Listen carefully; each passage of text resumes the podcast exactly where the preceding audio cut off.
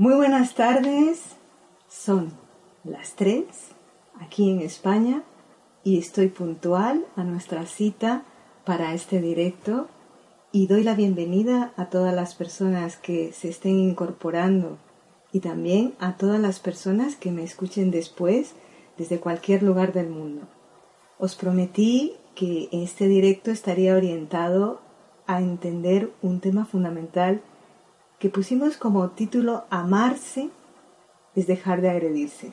Ya empiezan a entrar las personas, empiezan a saludar y a participar en este directo que tiene el objetivo fundamental que nos situemos en una manera distinta de vivirnos en la dimensión del cuerpo y en la dimensión de las emociones.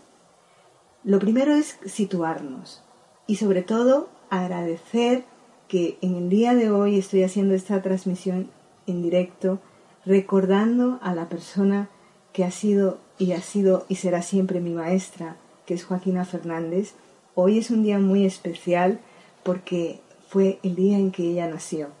Así que esta entrega directo donde el mensaje fundamental es lo que ella me ha transmitido, es un honor para mí poderlo hacer y compartirlo con todos vosotros.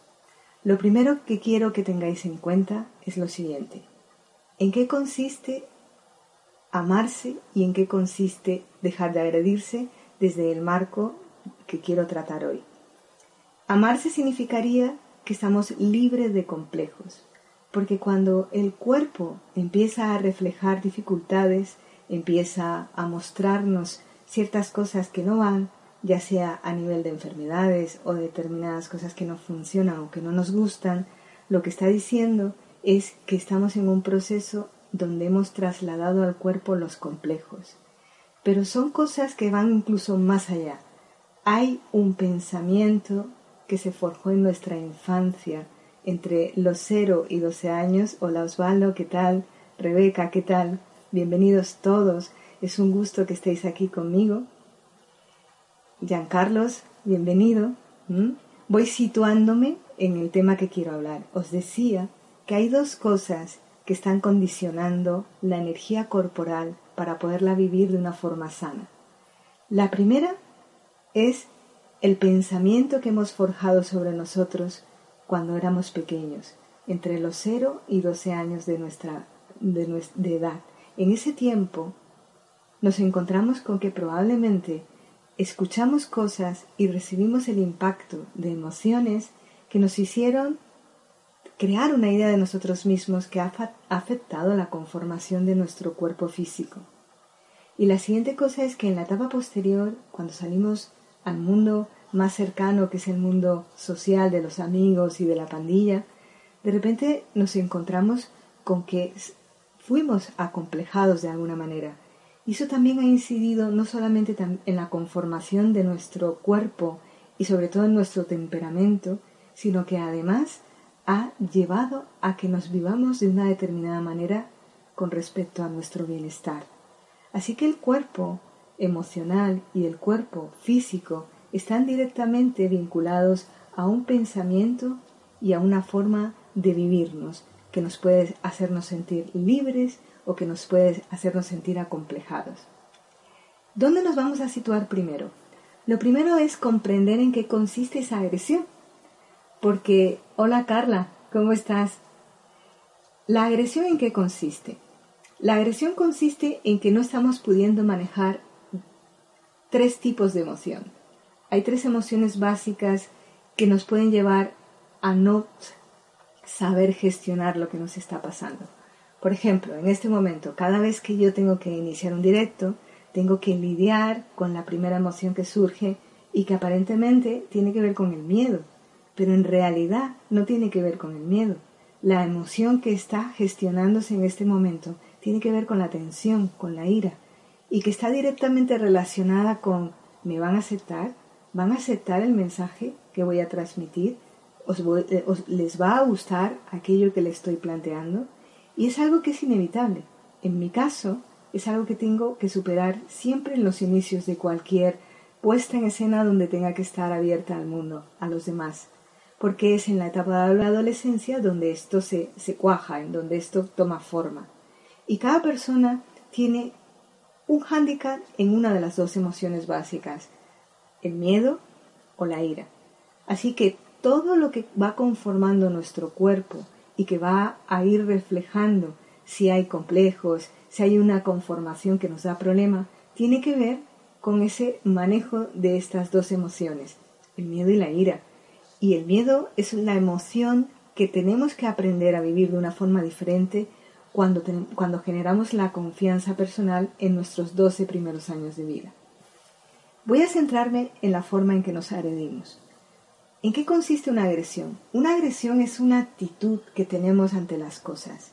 Puede ser porque pensamos que no tenemos la capacidad, y si estamos pensando que no tenemos la capacidad, lo que está sucediendo es que estamos conectados con ese miedo, porque miedo y capacidades van juntos, y cada vez que tengo miedo y pienso que no tengo capacidad, voy a poner un virus en alguna parte de mi cuerpo, especialmente en la zona que tiene que ver con las piernas.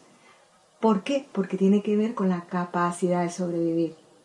Pero también puedo poner ese virus en la zona del tronco y voy a empezar a manifestar en ese tronco problemas como que me ensancho, como que me adelgazo. Y puede estar relacionado porque tengo dificultades para pensar que tengo capacidad de manejar lo que siento. Y el siguiente nivel donde puedo manifestar e, ese virus es en la cara, en el rostro, en la cabeza.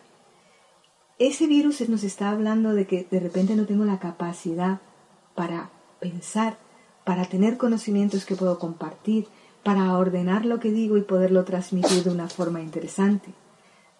Todos estos tres elementos que son las piernas, el cuerpo y la cabeza, lo que nos está indicando es que podemos estar agrediéndonos sin darnos cuenta, porque hay un pensamiento dentro de nosotros que está actuando a través de todas las cosas que hacemos al día. ¿Hasta aquí bien? No sé cuántas personas están, algunas personas me han ido saludando. Si alguien quiere saludarme, estoy aquí dispuesta a verlo. Estoy muy pendiente de las cosas que me vais diciendo. Entonces, ¿dónde nos vamos a situar? En dos premisas. Primero, tengo que reconocer si cuando me voy a un sitio siento que me ven o si siento que me aceptan. Estas dos premisas que hace que yo esté pendiente de lo que está pasando con los demás es lo que nos puede llevar en un momento dado a que nos agredamos. Después o durante un, encuentro o durante la conversación o cuando estamos a solas. Parece mentira, pero son dos elementos que son esenciales en nuestra vida. Pensar que somos reconocidos y pensar que somos aceptados, aprobados por los demás. Esto cuando se da de una forma natural, cuando, cuando de repente lo vivimos como algo normal, no representa ningún problema para nadie. Pero cuando esto empieza a ser una dificultad, entonces nos agredimos. Te voy a poner un ejemplo concreto. Si yo tengo miedo y pienso que no tengo la capacidad para algo, la forma en que me voy a agredir probablemente es escondiéndome. La otra forma puede ser evidenciando mi presencia, entonces hago mucho ruido, empiezo a, hacerme notar. Son cosas en las que no solamente me agredo porque me estoy, estoy pensando que no puedo responder a las cosas, sino que además estoy generando una sensación de ataque con respecto al mundo que estoy viviendo. Otra forma de agredirnos es cuando nos sentimos acomplejados. Si de repente yo pienso que mi cuerpo no vale o que no es como tendría que ser, empiezo a mostrarme de una manera en la que me ensancho o que me hago mucho más delgada. Son cosas que tienen que ver con pensamientos que tengo sobre mí, pero no me doy cuenta. Ahora, ¿dónde voy a notar que estoy que se está dando esa agresión? Mira, cada vez que tú te miras al espejo y piensas que hay algo mal en ti, va a ser inevitable que te agredas. ¿Cómo? De dos formas. La más habitual es que comas mal, es que inmediatamente vayas a comer algo que sabes que te puede aliviar la sensación que en ese momento estás sintiendo. Y la otra, pero claro, como es un proceso en el que estás buscando el alimento para buscar el alivio, tu sistema sabe que está tratando de compensar algo que no has visto y que no quieres reconocer. entonces se convierte el alimento en algo tóxico para ti. Y eso es lo que no sabemos. Creemos que la toxicidad tiene que ver con que no solamente elijamos bien el alimento o que no tengamos un conocimiento nutricional de los alimentos, no. En realidad la mayor toxicidad que tenemos es porque no entendemos que todo lo que pensamos y todo lo que sentimos puede convertirse en un elemento de toxicidad y que además cuando nos agredimos con lo que estamos pensando o sintiendo, buscamos una sustancia para compensar lo que no somos capaces de reconocer en ese momento y cambiarlo, se convierte en algo tóxico dentro de ti. Y eso es lo que va a dar lugar a que después tengas problemas, a que de repente el alimento se convierta en una grasa que no te está ayudando a que tu sistema funcione bien, sino que la empiezas a contener en forma de ira. Entonces, ¿qué es lo primero que necesitamos hacer para que esto cambie? Detectar que todos tenemos un virus con respecto a nuestra capacidad o de sobrevivir, o de sentir, o de aprender, o de tener conocimientos, o de pensar. Ese virus que se ha formateado de alguna forma en nuestra infancia es el que nos lleva a hacer elecciones en las que nos perdemos porque no las estamos haciendo desde nosotros mismos, sino que las hacemos para buscar alivio, que muchas veces lo hacemos con la comida o con ciertas distracciones, pero en el fondo nos estamos agrediendo, o para agrandar la situación, porque lo que hacemos es generar un estado de lucha interior. Empezamos a luchar con nosotros mismos y empezamos a atacarnos. Ya sea que lo aliviemos o que nos ataquemos, estamos en una forma de agresión porque estamos generando toxicidad en nuestro organismo. El cuerpo, en el fondo, no le pasa nada, es perfecto, pero está continuamente reflejando lo que nosotros hacemos en nuestra mente, en nuestra razón y en nuestro sentir. Es como si fuera el campo de batalla en donde él no participa, simplemente está todo el rato buscando la manera de generar el equilibrio en medio de un desequilibrio que está generando nuestro propio sistema, porque el cuerpo de alguna forma ha sido diseñado para que funcione de forma perfecta. Así que, repasemos. ¿Cuál es la mayor toxicidad que tenemos? Es la forma en cómo nosotros vivimos lo que pensamos y la forma como nuestra mente interpreta eso que sentimos y que pensamos. Eso termina trasladándose en nuestro cuerpo y empezamos a retorcer las cosas de manera que tenemos que buscar o un alivio o, buscamos atacarnos más. Voy a poneros un ejemplo que tiene que ver con las relaciones. Cuando tú tienes un virus en tu capacidad, por ejemplo, de sobrevivir, lo que haces, y si eres hombre, por ejemplo, lo que vas es a buscar un, algo que te haga mostrarte ante los demás o como más fuerte o como más duro. Y normalmente, ¿qué es lo que terminas haciendo? Pues empiezas a poner en ese cuerpo eh, mucha más masa muscular. Desde esa masa muscular estás tratando de hacerte ver y sin embargo, desde ahí estás generando la posibilidad de una agresión, sin darte cuenta, porque estás en la demanda de ese reconocimiento desde una actitud que muchas veces va de duro, va de ser el más macho o el más fuerte. No necesariamente todos lo hacen así. Hay algunos que lo hacen porque se sienten tan frágiles por dentro que desde esa manera consiguen ser vistos. Si tú de repente tienes el virus en la capacidad de sentir y piensas que no te puedes sostener en tus emociones, lo que vas a buscar normalmente es que las personas lo hagan por ti. Y entonces cuando te enamoras, esa persona se convierte en el elemento en el que parece que va a permitir que tú sigas adelante o que incluso te puedas sostener. Te pasas los días pensando que si esa persona no está o desaparece, no vas a poder seguir adelante. Porque ante esa sensación de que tú no puedes sobrevivir emocionalmente por ti mismo, te tienes que agarrar a ese amor, no dándote cuenta de que no se está dando el amor de verdad, porque el amor el único que existe realmente es el amor a ti mismo, ese amor que te llena desde dentro y que te permite sostenerte. Entonces, cuando ese amor está en ti, lo que haces es que lo compartes, lo donas a las demás personas. Y si tienes una pareja, lo que haces es sumar, compartir, sentir que con esa persona hay la libertad para ser cada uno mismo. Me saluda Elvia desde México. Hola, bendiciones también para ti. Ya veo que entra Azucena también, está también ahí María. Bienvenida a esta charla. Espero que esté siendo útil. No es fácil hablar de este tema porque estoy combinando eh, la parte emocional con ciertos comportamientos y ciertas actitudes y además dándoles, estableciendo una conexión, porque normalmente cuando pensamos que tenemos un problema con el cuerpo, cuando nos sentimos gordos o cuando no sabemos qué hacer con el alimento o cuando de repente pensamos que tenemos que ser más fuertes o que somos incapaces de vivirnos sin complejos en nuestras relaciones, no nos damos cuenta que eso tiene que ver con algo que no se ha dado en este momento, sino que es un pensamiento que tú has formateado en tu cabeza y que ha generado una serie de complejos y que como estás convencido de que eso está pasando fuera y no dentro, no le puedes dar la vuelta. Y lo que haces continuamente es agredirte, toxificar tu sistema.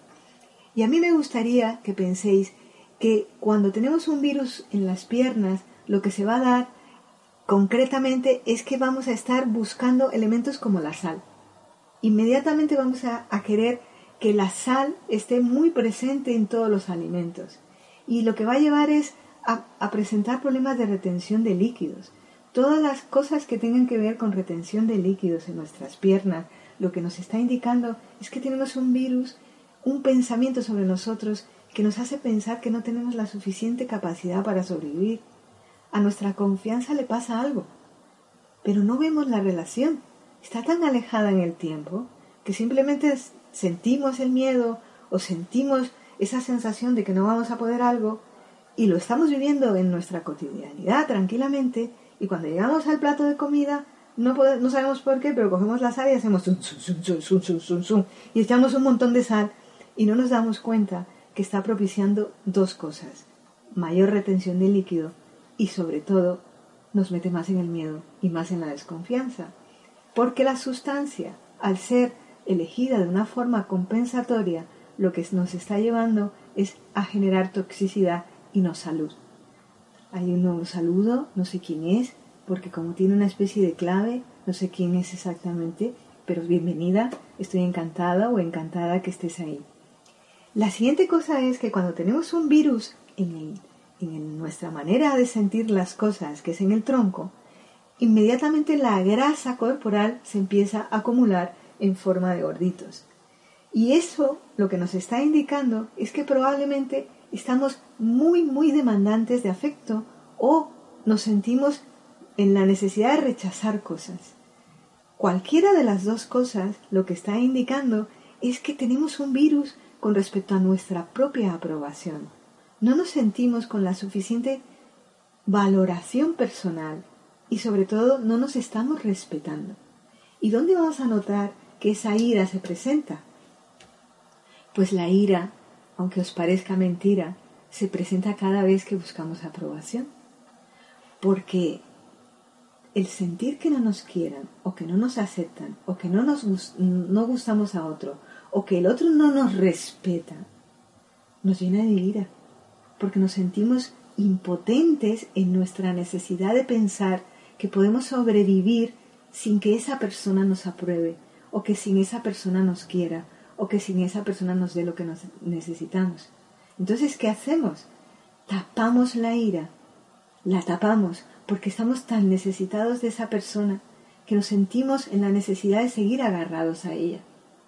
Y para compensar esa terrible tensión que nos provoca que no nos acepten, oscurecemos nuestra cabeza.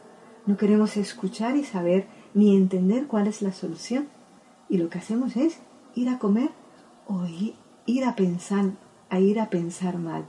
Esas son las dos formas en que nos agredimos de una manera muy fuerte. Comemos cosas que en el fondo sabemos que nos van a sentar muy bien, mal, o las comemos para compensar lo que nos está pasando. Y hay personas que no usan la comida, hay personas que directamente se van al pensamiento y entonces se agreden pensando mal, que es, soy un horror, esto no lo voy a conseguir, no puedo hacer esto, o directamente empiezan a pensar que el mundo les rechaza, que está, que es peligroso, que son personas que le pueden agredir, que, no se sienten seguras y aunque no lo estén pensando de una forma directa, lo sienten de una forma indirecta, porque empiezan a sentir ansiedad. La ansiedad de no poder tener esa libertad para relacionarte, lo que está indicando es que estás en, en la tensión. Hay una especie de ira en la que no te puedes aceptar y amar a ti mismo. Así que vuelvo a repasar. ¿Qué es el miedo? El miedo es una duda sobre tu capacidad de sobrevivir y que está relacionada con un pensamiento de la infancia que te hizo pensar que tú no podías confiar en ti mismo. ¿Qué es la ira? Es un virus con respecto a tu capacidad de sentir, de aprobarte, de aceptarte a ti mismo. ¿Y qué es lo que te hace pensar que tú no puedes ser amada por el otro? Pero lo peor no es eso, es que te lleva a no respetarte, a hipotecarte, a agarrarte a aquella persona o aquellas personas que tú piensas que son las que te van a dar esa aprobación y ese amor. ¿Y qué es lo que está sucediendo cuando esto pasa? Que no nos podemos vivir en nuestros valores. Por ejemplo, yo soy una persona que se ha movido toda su vida con el virus en su capacidad de sentir. ¿Eso a qué me ha llevado? Me ha llevado a vivirme en la necesidad profunda de la aceptación y me ha hecho irme retrayendo, retrayendo, retrayendo, hasta que mi salida al mundo la he limitado muchísimo. Yo soy tremendamente feliz en mi casa, atendiendo en mi consulta, estoy todo el día trabajando, me encanta ese vis a vis con las personas, pero no tengo que ponerme a prueba en salir al mundo como me está pasando ahora y que parece que me llevan los demonios, porque no tengo que encontrarme con la idea de si soy aceptada, si gusto lo que digo, si es interesante, qué van a pensar con respecto a lo que estoy transmitiendo. Y aunque yo me pase la vida trabajando en esto y teniendo lo que enseñar a otras personas, cuando yo tengo que hacer esta prueba, tengo que trascender todos esos pensamientos e ir más allá de ellos. Esa es la propuesta. Porque cuando uno se ha visto en estas circunstancias de vida, desde la niñez y después en la adolescencia, y durante el resto de tu vida te has ido agarrando a las situaciones y a las personas, a la comida y a sucedáneos, pero que en el fondo te estás agrediendo, porque mira, cambias tu vida, cambia tu estilo de vida, cambias tu alimentación, cambias tu forma de pensar, pero en el instante que te tienes que confrontar con el pensamiento o con el virus que has formateado en tu infancia, la única solución posible es trascender. Y en eso me ayudó muchísimo un ejemplo que puso mi maestra de yoga ayer, que yo dije, este es un ejemplo perfecto. De repente estás teniendo que las, las fascias, esos, esos ligamentos y esas, e, e, ese nuevo órgano que se ha descubierto, es el que contiene toda nuestra memoria con respecto al miedo y a la ira. Y esa, ese sistema que está conectando y que va armando todo tu cuerpo, cuando tú lo empiezas a estirar, te encuentras con que revive los dolores, los malestares de todos tus miedos y de todas tus iras y de todo lo que tú te estás agrediendo a diario. Entonces, cuando tú tienes que pasar en una postura un tiempo lo suficientemente largo como para permitir que la fascia se relaje, se distienda, porque es la única manera en que lo va a hacer, lo que estás es atravesando todo ese pensamiento. Estás permitiendo aceptar que solamente si reconoces ese pensamiento atravesando todo ese dolor y permitiendo estar con serenidad en ello, es cuando trasciendes lo que en un momento dado se formó como una limitación. Y lo que sucede en nuestra vida cotidiana es que no queremos hacer ese ejercicio. No queremos hacer el ejercicio diario de trascender cada uno de esos miedos, de esas sensaciones que nos llenan de tensión y de ira. lo que hacemos es sujetarlas, sujetarlas, evadirlas, aparentar que no nos afectan.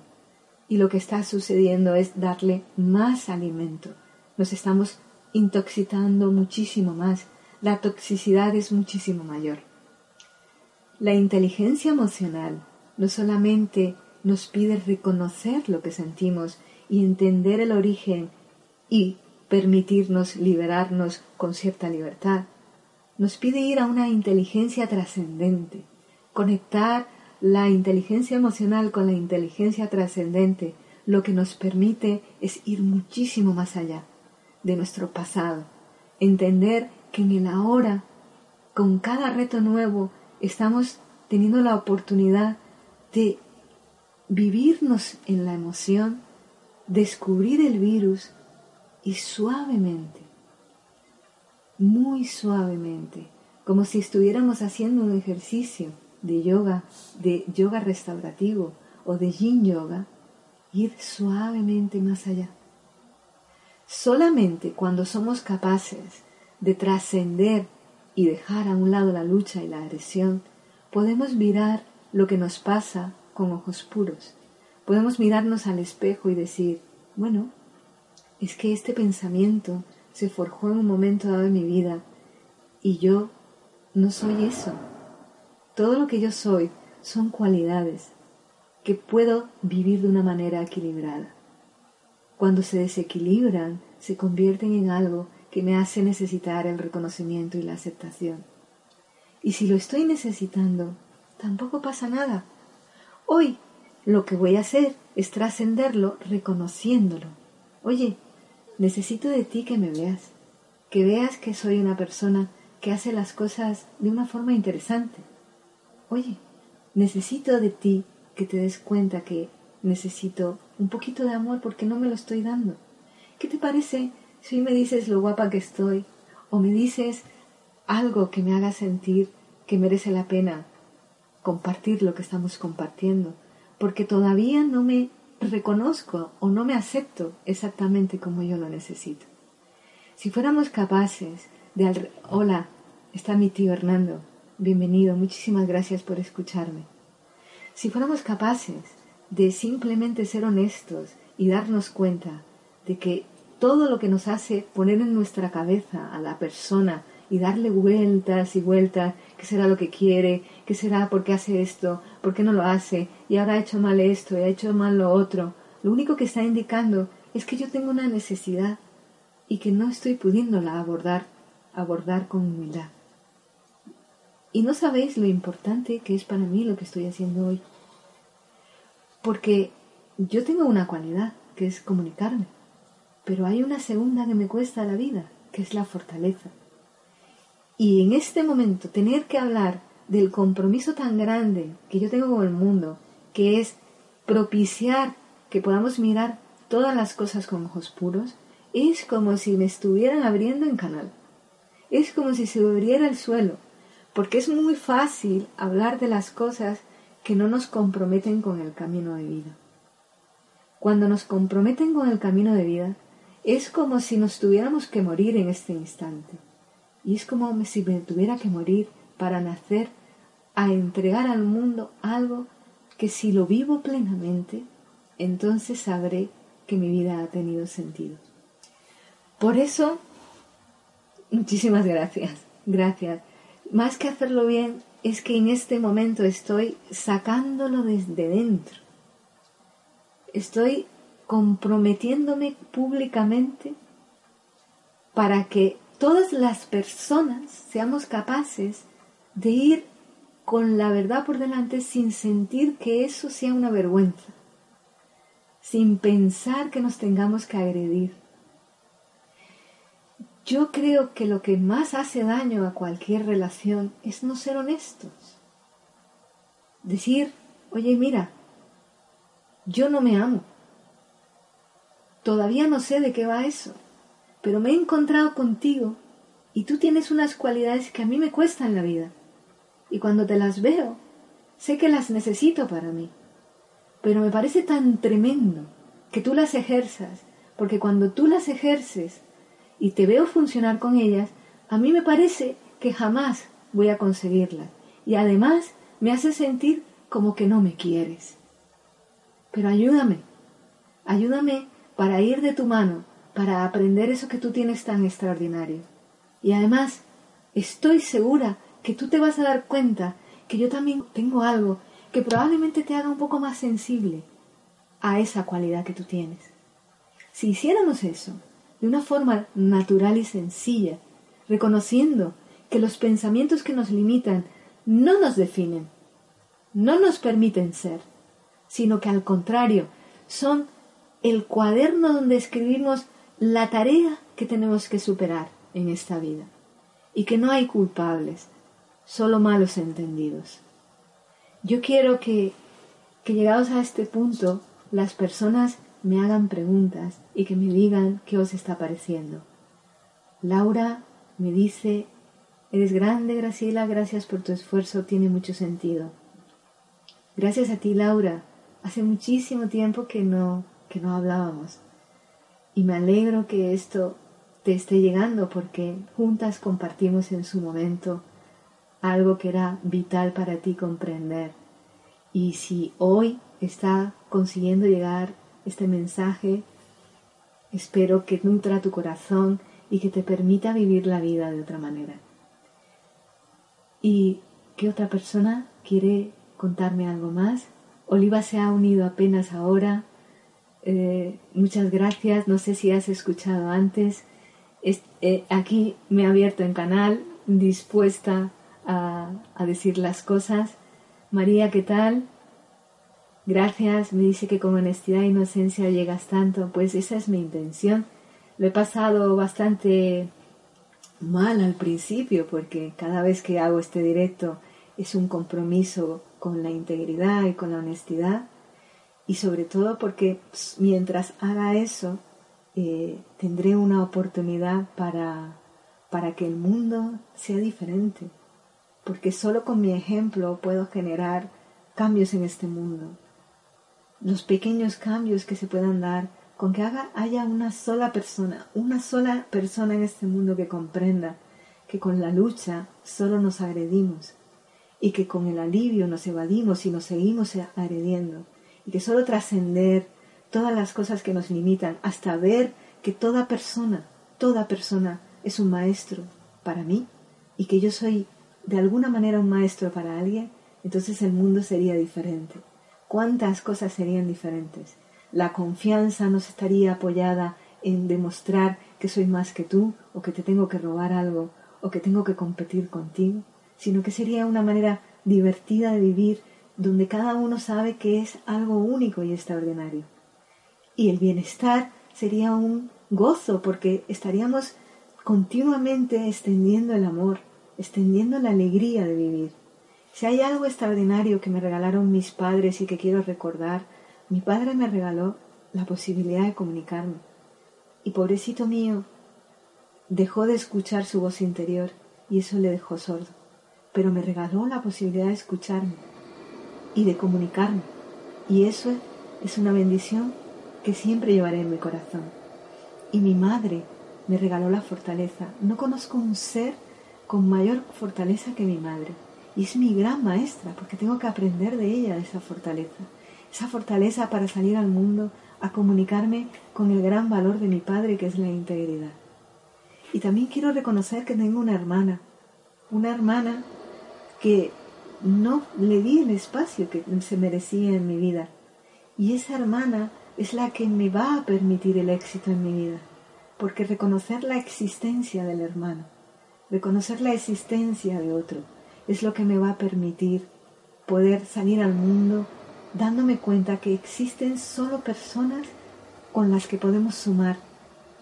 Ya no tendré la necesidad de seguir viviéndome única, sino que seré un verdadero canal para que todas las personas descubran lo únicas que son.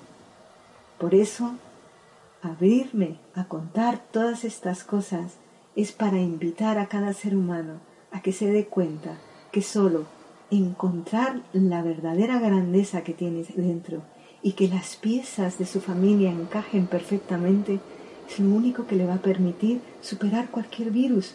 No habrá más miedo, no habrá más complejos y habrá la suficiente claridad para pensar en uno mismo, para pensar en los demás y dar soluciones, para entregarnos al mundo dando soluciones.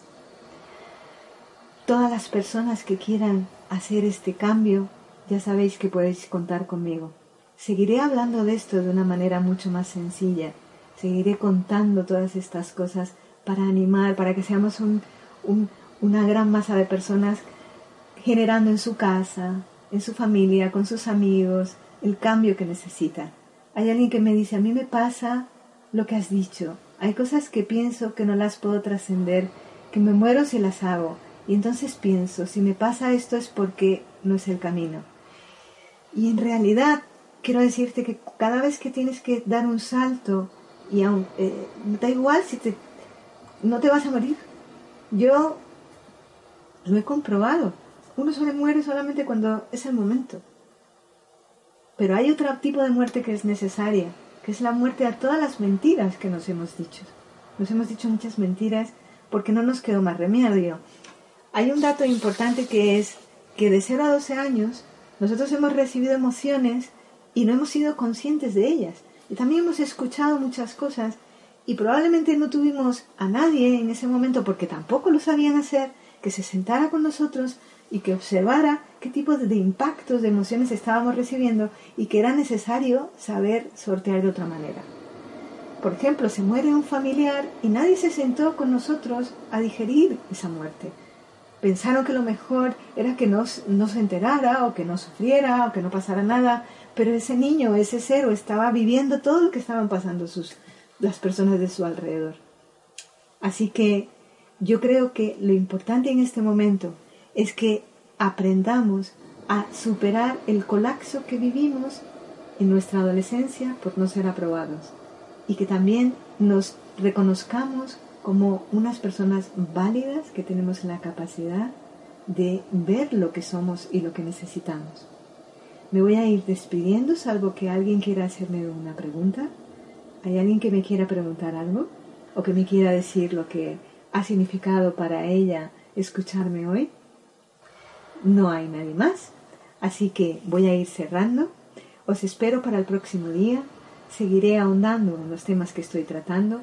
Estos temas son importantes porque en el tiempo del otoño es cuando realmente nos tenemos que desprender de la vieja manera de vivir las cosas, de la vieja identidad, esa identidad que está acostumbrada a vivirse con miedo, esa identidad que está acostumbrada a vivirse con ira y que normalmente se agrede a través de estas dos emociones. Te espero para mi próximo directo.